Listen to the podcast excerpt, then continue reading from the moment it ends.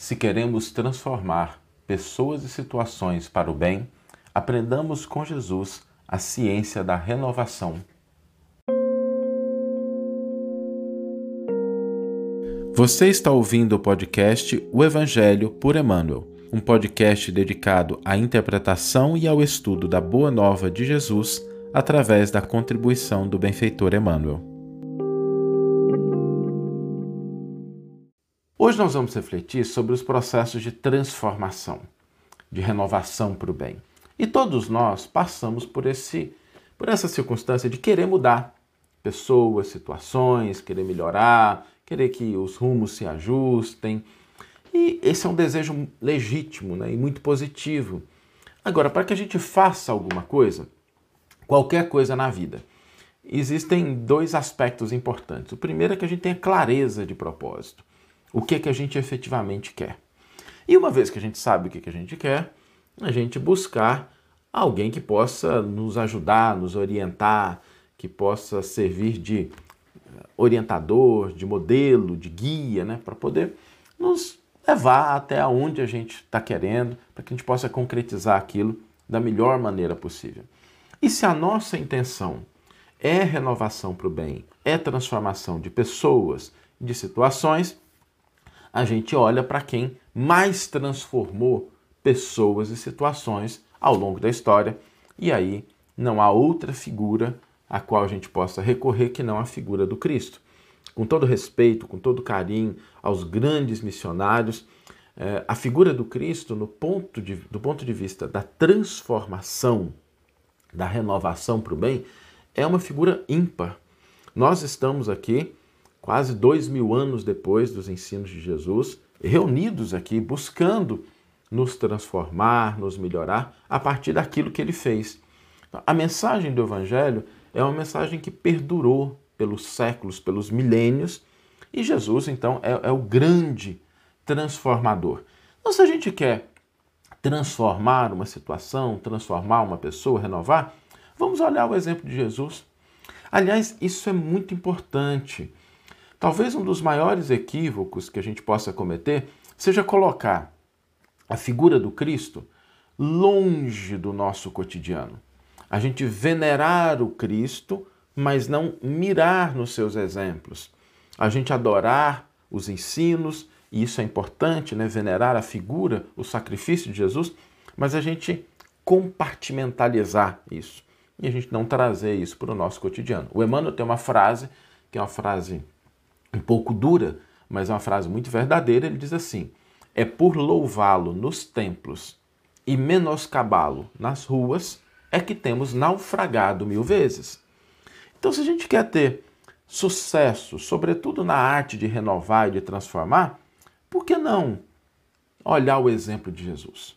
Por que não olhar para esse que foi o maior renovador, aquele que mais transformou pessoas, situações, circunstâncias, que influenciou o mundo de uma maneira tão drástica que nós medimos o tempo, os anos, a partir do seu nascimento, assim, né? A data, que não é bem a data, mas o símbolo do seu nascimento, começa uma nova era para a humanidade. E quando nós olhamos para o exemplo de Jesus, é preciso reconhecer o seguinte: Jesus transformou, renovou mas ele não veio no mundo na posição de alguém que manda, ele não veio no mundo na posição de quem impõe, ele não veio no mundo na posição de quem governa, na posição de quem determina. Jesus não impôs, Jesus não trouxe para si a autoridade temporária do mundo, do governo, ele não mandava, ele não determinava. E é muito importante a gente olhar isso, porque às vezes no afã de querer melhorar situações, pessoas, a gente age exatamente na direção contrária daquilo que Jesus fez. E aí, assim, a gente pode até ter boas ideias, né?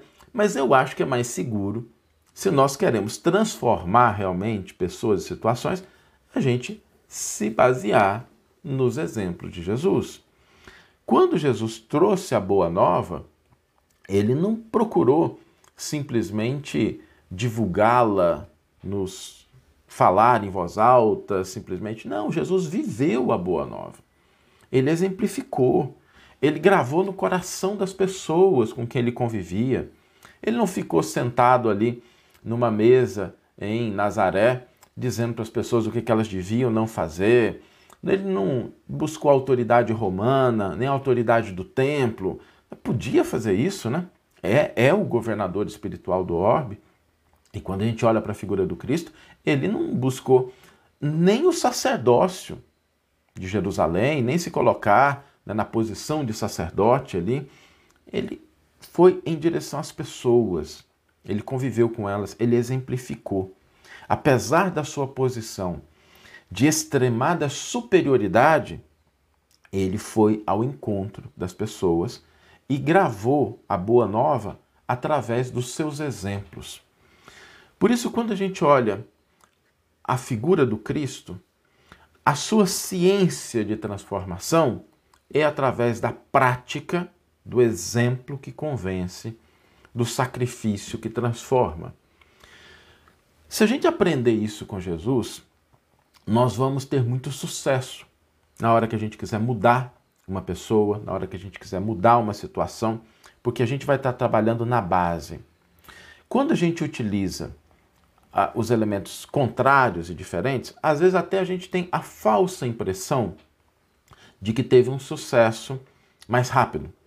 Mas quando a gente impõe, quando a gente constrange, quando a gente se coloca na posição de superioridade perante aqueles que a gente quer transformar, ou pessoas que a gente quer mudar, a gente acaba trazendo uma circunstância que ela pode, a curto prazo, dar uma sensação, não, está acontecendo alguma coisa mas a médio e longo prazo isso não se sustenta. Quantos de nós já não passamos por essa situação, né? Da gente quando era, não vou nem falar dos outros, não, vamos falar da gente, quando a gente era pequeno e aí de repente um pai, uma mãe falava assim: "Você tem que fazer tal coisa". Aí a gente às vezes até fazia ali, mas na hora que dava a primeira brecha, a gente voltava para o comportamento anterior.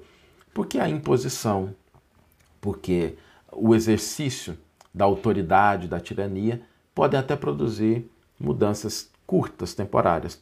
Mas como não estão exemplificadas, como isso não é uma vivência, quem pratica esse tipo de atitude não vive a proposta de transformação, isso não dura muito tempo.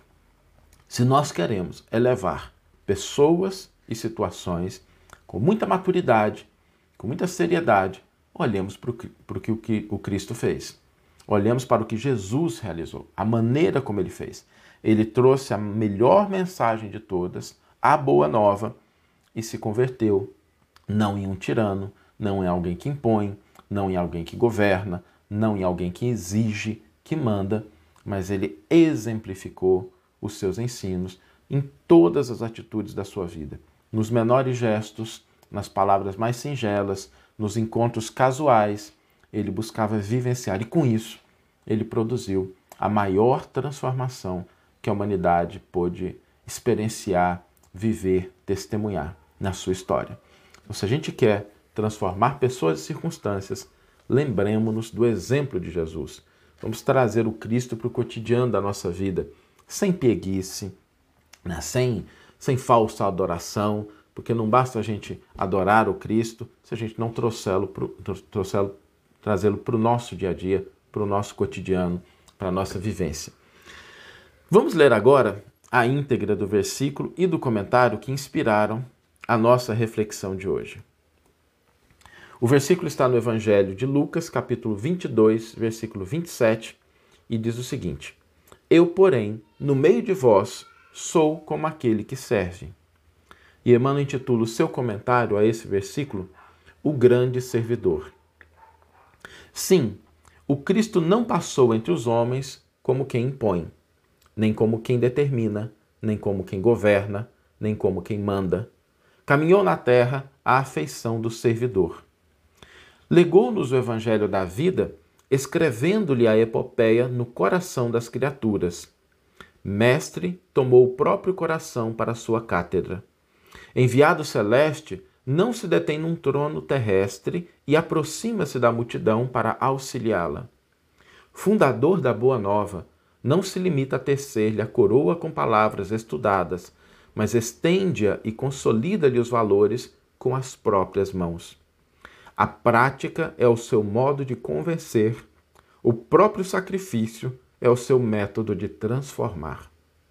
Aprendamos com o Divino Mestre a ciência da renovação pelo bem e modificar a nós mesmos para a vitória do bem, elevando pessoas e melhorando situações, é servir sempre como quem sabe que fazer é o melhor processo de aconselhar. Que você tenha uma excelente manhã, uma excelente tarde ou uma excelente noite e que possamos nos encontrar no próximo episódio. Um grande abraço e até lá!